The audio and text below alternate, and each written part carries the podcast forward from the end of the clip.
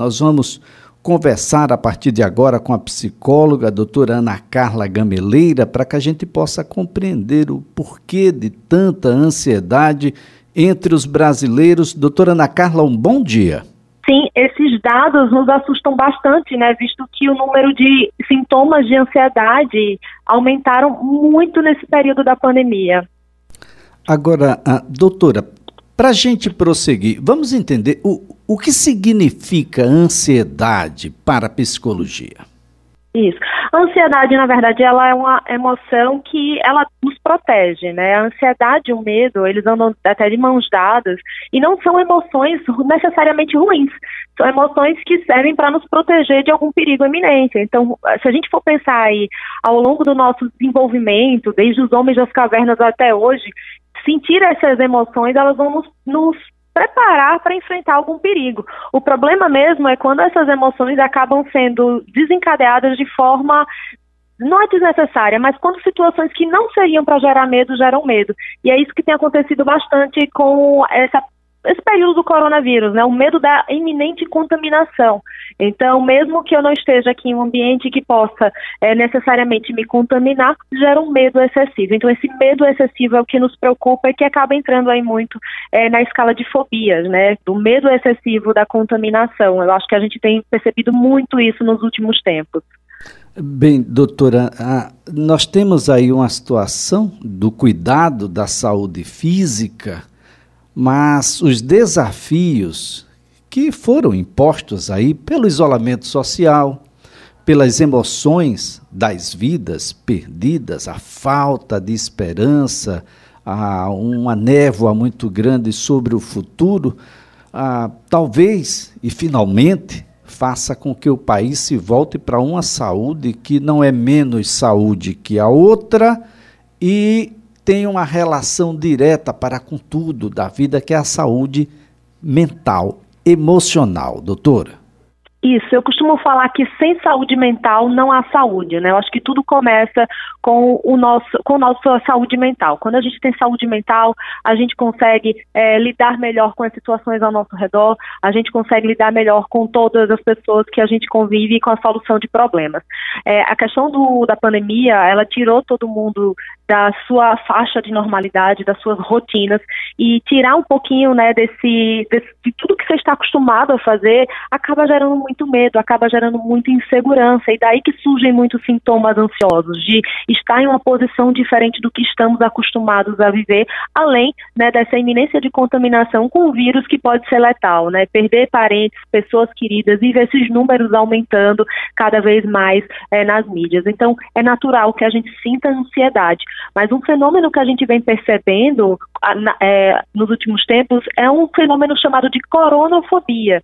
E aí a gente pode pensar que essa coronafobia seria uma fobia excessiva do medo de se contaminar, mesmo quando não tem é, situações iminentes da contaminação. Isso também nos, nos preocupa. Mas, de modo geral, sintomas de ansiedade, depressão aumentaram muito nas demandas psicológicas. Eu acredito que nunca a psicologia foi tão procurada como no momento atual, para qualquer faixa etária. Então, as pessoas têm procurado muito a ajuda psicológica para poder enfrentar essas situações que estamos vivenciando atualmente. Doutora, que sintomas são esses e que podem estar relacionados a esse, a esse quadro de ansiedade que pode ser desenvolvido pelas pessoas? Ah, sintomas como. Vai variar de acordo com cada pessoa, né? Mas é muito comum, às vezes, taquicardia, então, é, a dificuldade para respirar, e às vezes são até sintomas comuns do coronavírus, como essa dificuldade de respiração pode ser também um sintoma de ansiedade. Então, a gente também vê pacientes que às vezes estão até desenvolvendo alguns sintomas que são similares ao coronavírus de cunho emocional, né? Desse medo tudo de que do que temos vivenciado. Mas é, esses pensamentos, né, frequentes que deixam mais ansioso, insônia, é, dificuldade nas relações, às vezes até uma agressividade, uma irritabilidade pode aparecer também. Ah, é, mãos suadas. Então, são sintomas comuns de ansiedade e principalmente essa preocupação excessiva. Eu acho que se a gente fosse pensar em um sintoma que é muito comum, é a preocupação excessiva e esses pensamentos que acabam paralisando as pessoas. Olha, é, essa situação do, do dia a dia, do tipo, bom, eu estou com certo pavor em tocar em objetos, eu uso luva para tudo, passo álcool gel ah, de uma forma que eh, as pessoas percebem de que pode ser até excessiva, eu, eu já não controlo mais as minhas emoções, ah, com dificuldade muito grande de desenvolver atividades de rotina, isso tudo pode compor um quadro de ansiedade, doutora? Isso, isso tudo pode compor esse quadro que eu falei um pouco antes, que é chamado de coronofobia, né? Um termo novo, que corono vem exatamente dessa palavra do coronavírus, e fobia seria já essa associação com um quadro mais patológico, porque as fobias em geral são quadros de medos irracionais frente a algum objeto temido, por exemplo, uma fobia cachorro, uma fobia elevador. Então a gente sabe que alguns pacientes acabam se paralisando frente a esses estímulos. E a coronafobia seria exatamente esses sintomas que você tem falado, dessa ansiedade, desse pavor excessivo de se contaminar, chegando a paralisar alguns, é, algumas pessoas, né? Então, esse termo novo foi foi desenvolvido né, numa pesquisa, visto que várias das pessoas que estavam sendo entrevistadas estavam tendo esses sintomas excessivos da contaminação, a ponto de paralisá-los. Então, seria esse quadro de coronofobia, que é esse termo novo que acabou surgindo na classe de psicologia e classe médica é, nos últimos meses. Agora, doutora, é apenas a ansiedade ou tem depressão nessa discussão também? A depressão também pode surgir associada à ansiedade, né? Então, sintomas depressivos também têm sido muito comum nessa fase. Então, a grande maioria da população tem tido muitas dificuldades de lidar, não só com as perdas é, de algum parente, de alguma questão assim, mas as perdas que, a próprio, que o próprio período da pandemia, do isolamento social acabou trazendo. Algumas pessoas tiveram perdas financeiras, perdas de investimento, mudança na vida. Então, eu acho que a pandemia veio para mexer com todo mundo e vários pacientes têm tido também também sintomas depressivos, né, não só de ansiedade. Então, aquela tristeza mais recorrente, aquela dificuldade, às vezes, até de levantar da cama, aquela dificuldade relacional, aquela dificuldade de enfrentar os problemas do dia a dia, aqueles pensamentos, muitas vezes, relacionados à tristeza, à morte. Então, isso tem sido muito comum, infelizmente. Agora, doutora, isso é coisa só de gente grande, de adultos, ou as crianças passam também pelo mesmo quadro? As crianças passam também, eu acho que elas são um público até que está sendo mais agravado, para falar a verdade. Eu trabalho com crianças e adolescentes também, e eu percebo que as demandas dos pacientes na clínica aumentaram muito e os quadros pioraram bastante. Eu acho que as crianças e os adolescentes são os mais prejudicados, porque os adultos ainda têm certo discernimento, né, para lidar com algumas situações e as crianças são muito mais imaturas e para elas tem sido muito difícil esse período de aulas online, de falta do relacionamento com os amigos. Eu acredito que o período do isolamento tem sido de grande perdas para os pacientes, crianças e adolescentes, para as crianças de forma geral, para a população, que estão perdendo essa fase do desenvolvimento tão necessária que é a relacional, que é o estímulo na escola. Então, eu acho que agora, com esse retorno da escola também, vai ser que, que eles estão, né, metade online, metade presencial, também já ajuda bastante, porque eu acredito que é uma geração que vem sendo prejudicada por conta do período do isolamento. Gente, eu me preocupo muito como é que vai ser essa geração a longo prazo, com tanto excesso de tecnologia e com tantas perdas é, tão necessárias para o desenvolvimento deles. Agora, doutora Ana Carla, o que fazer? Quem apresenta quadros como aqueles que nós já nos referimos aqui, qual é o caminho que pode seguir? Eu acho que é sempre importante pensar em buscar ajuda quando não está dando conta, quando percebe que algum parente ou alguma pessoa que você se relaciona está precisando de ajuda, procurar serviços psicológicos, se for necessário também encaminhamentos psiquiátricos, então procurar os serviços de saúde mental. Eu acho que é uma fase muito importante. É, além dos serviços de psicólogos, né, que podem ser atendidos nas clínicas, também existem as clínicas escolas nas faculdades para a população mais carente.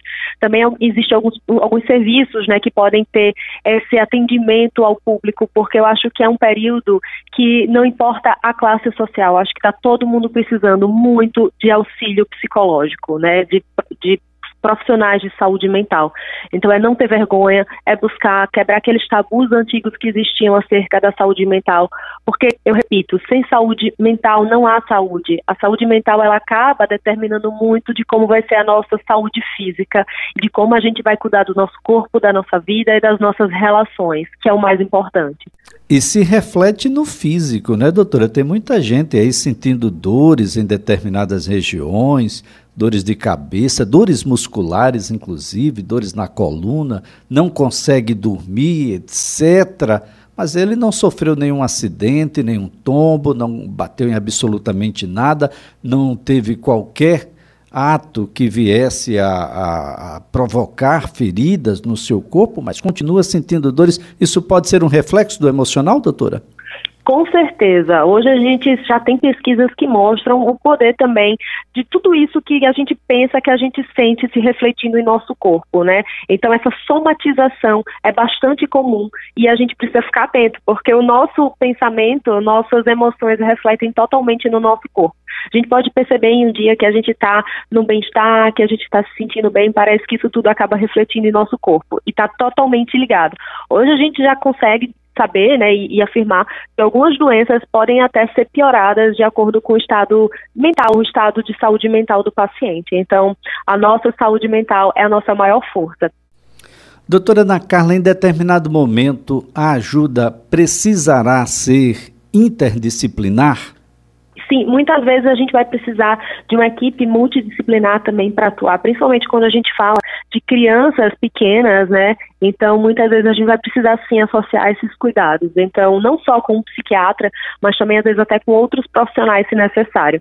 A gente também tem percebido muitas questões em relação à alimentação, né? Compulsão alimentar é, nessa fase da pandemia. Então, muitas vezes também o psicólogo trabalhar junto com o nutricionista, é, trabalhando essa, essa nutrição comportamental também traz grandes ganhos. Então, essa, essa equipe multi, a gente vai sempre definir de acordo com os sintomas e com os objetivos de cada paciente mas sim, muitas vezes é necessário a gente juntar as forças né, com outros profissionais para tra trazer o melhor para cada, cada pessoa que a gente está atendendo.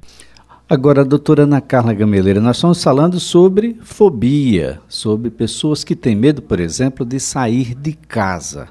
E tem muita gente pensando que essa ajuda só pode ser presencial. Mas o Conselho de, de Psicologia, o Conselho Federal, já permite que essas essas intervenções possam ser feitas de maneira online. É isso, doutora? Exatamente. Na verdade, antes até da pandemia, a gente já tinha essa resolução do Conselho que permitia que nós, psicólogos, fornecêssemos é, o atendimento de forma virtual. Então, isso ajuda bastante é, a gente poder atender e ajudar todo mundo, mesmo com isolamento. Então, sem sair de casa, esse atendimento psicológico pode ocorrer da mesma maneira, com os mesmos princípios da terapia presencial. Isso é um grande ganho, né? Porque a gente acaba conseguindo a, ajudar qualquer pessoa em qualquer lugar, em qualquer momento. Então, facilita muito esses processos e a, a ajuda psicológica pode ser buscada de forma virtualmente, sim.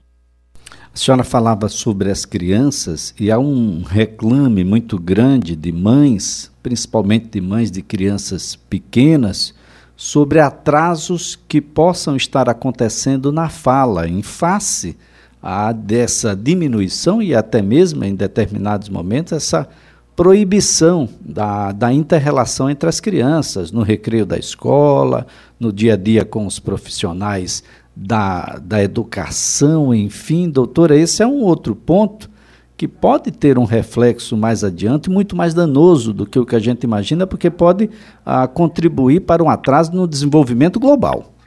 Isso. E é exatamente aquilo que eu estava falando, como eu me preocupo com o desenvolvimento dessa geração. Por isso que é muito importante as crianças serem bastante estimuladas em casa, mesmo nesse período, sem a convivência com os amigos. E outra questão, Elias, que eu também acredito que pode estar contribuindo para esse atraso do desenvolvimento da fala, é o excesso da tecnologia. Porque quando as crianças não estão na escola, eu percebo que muitas famílias têm dado a tecnologia de uma forma muito excessiva. E também existem pesquisas hoje que mostram que crianças que têm o excesso de tecnologia podem também ter atraso no desenvolvimento da, da fala.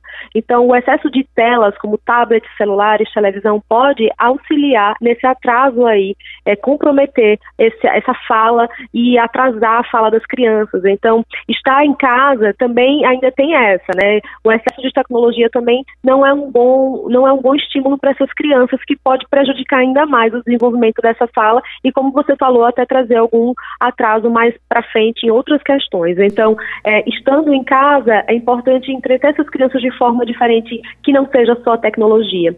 É, hoje, as recomendações é que crianças pequenas fiquem o quanto menos tempo melhor em frente às telas, né? Então, e crianças muito pequenas que elas não passem nenhum tempo. Então, criança até dois anos é recomendado que elas não utilizem de forma alguma tecnologia.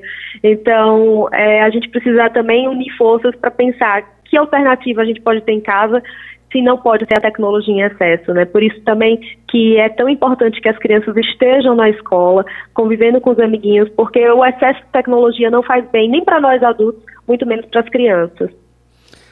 É, doutora, essa é um, uma situação é, onde os pais e mães, principalmente é, nisso que se chama de modernidade, têm repassado esse papel que já fora de pai e mãe para a escola, enfim, para as instituições em geral, os profissionais da saúde e da educação, e estão tendo que reaprender a, a ser pai, a ser mãe.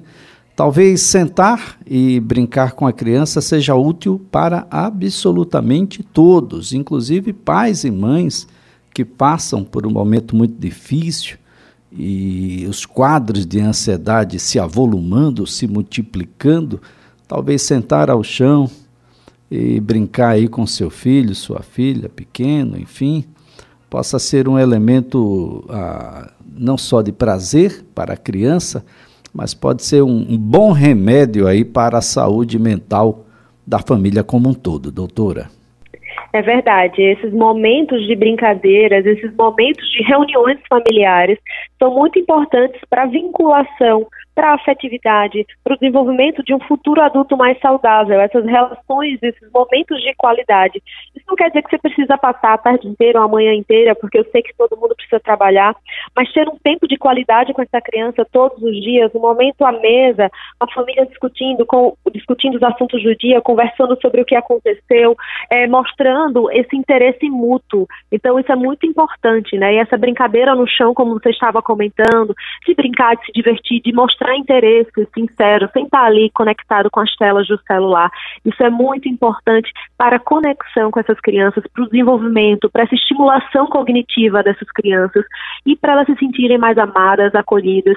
E nada, nada melhor do que uma criança se sentir amada e acolhida para se transformar em um adulto mais saudável, mais seguro, que também consiga ter boas relações no futuro. Então, muito do que nós somos hoje é fruto do que nós fomos que nós recebemos na infância. Então, a gente precisa pensar sempre nisso é, em relação à educação. E aí a pandemia acaba trazendo todo mundo para dentro de casa, essa necessidade de conexão e formação de vínculos cada vez mais forte e maior. Doutora Ana Carla Gameleira, nossa gratidão pelas informações, a colaboração aqui prestada. Ótima segunda-feira, excelente semana para a senhora. Muito obrigada para você também, para todos os ouvintes. Obrigada pela, pela sua oportunidade.